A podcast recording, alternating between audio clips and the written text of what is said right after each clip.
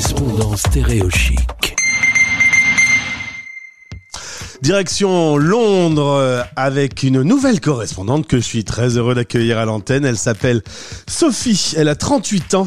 Euh, on va parler un petit peu de son histoire avant de son arrivée, de son expatriation à Londres. Bonjour Sophie. Bonjour. Merci d'être avec nous en direct euh, ce midi. Alors, en effet, tu as commencé en voyageant beaucoup, tu m'as raconté. J'ai beaucoup voyagé pour mon ancien euh, job en fait. Dans la formation internationale, je voyageais dans tous les pays de l'Europe, très grande Europe, du nord au sud. Très bien. Et un jour, tu t'es dit, je vais me poser un peu. Pourquoi tu as choisi Londres euh, pour euh, cette expatriation? Opportunité professionnelle pour mon mari et j'y ai vécu en fait il y a très longtemps à Londres et j'ai toujours aimé les, la vie, les gens euh, et l'atmosphère qu'il y a en fait à Londres, qui est très très très cosmopolite. Oui, tout à fait. Vraiment une des plus belles capitales de l'Europe, qui Ouais. actuellement est un peu chamboulée. On va parler de l'actualité, elle est toute brûlante. Vous êtes toujours en lockdown, les cas ont flambé euh, ces dernières semaines. Boris Johnson a complètement gelé le pays. Et il y a des petites news qui sont tombées hier. Est-ce que tu peux nous dire un peu quelles sont les dernières nouvelles? Alors les bonnes nouvelles, c'est que les écoles vont réouvrir, ce qui est un énorme soulagement en fait euh, pour les parents. Ouais, parce que tu, Euh, tu, on en est à notre, oui, tu me disais notre que septième semaine. t'es prof euh, du coup puisque euh, l'enfant est à la maison donc tu dois lui donner cours mais t'es prof dans un système éducatif qui est pas le système que tu connais toi donc euh, ça t'a un peu chamboulé de faire prof à la maison. C'est ça, en fait, euh, comprendre comment ça marche dans une, un système en fait anglais qui est pas complètement le nôtre et une méthodologie en fait d'apprentissage qui est différente. Euh, la lecture, en fait, c'est un vrai challenge pour moi. J'imagine. Donc ça c'est fini, euh, c'est c'est la fin, les écoles vont ouvrir. Le 8 mars. Donc on a encore euh, deux petites semaines devant nous, le temps de bien savourer nos derniers jours en fait de euh, d'école à la maison. Et alors, euh, à part ça, le reste, euh, comme tu me disais hors antenne il y a quelques minutes, il faut lire dans les petites lignes chez Boris Johnson, euh, à part les écoles, il n'y a pas grand-chose qui va rouvrir.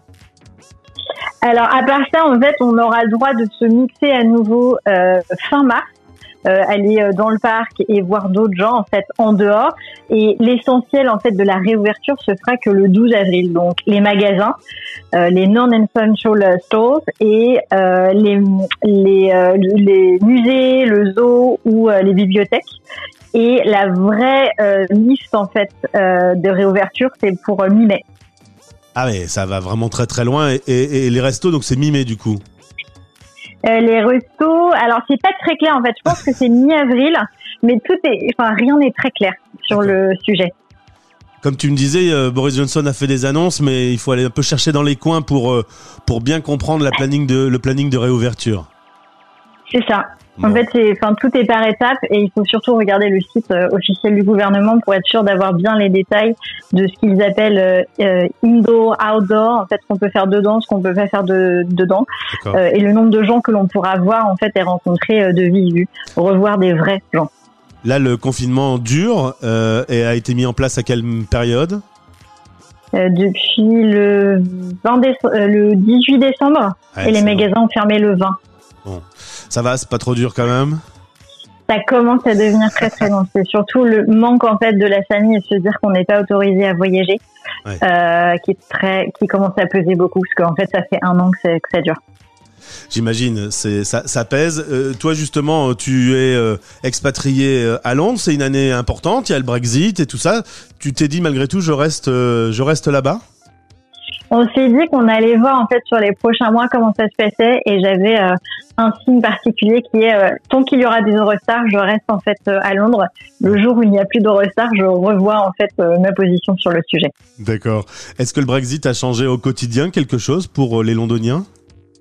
Euh, ben, pour les Françaises, en fait, en tout cas, c'est nos habitudes de consommation, en fait, et le fait de pouvoir acheter plein de choses en France et de se faire livrer, Ouais. ça a changé beaucoup de choses. Ouais. Et pour l'instant, on comprend en fait euh, à demi-mesure tout ce que ça inclut. Mais euh, oui, ça va changer beaucoup de choses. Le fait d'être sorti de l'Union européenne, tout ce qu'on avait, enfin tout ce qu'on avait l'habitude de faire, ne sera plus possible. Merci Sophie pour ce point très complet avec cette actualité brûlante. Euh, bah, J'espère te retrouver prochainement sur l'antenne de Stéréo Chic. Avec plaisir. À bientôt, Sophie va donner cours. Allez hop À très bientôt. Merci. Bonne journée. Stéréo chic.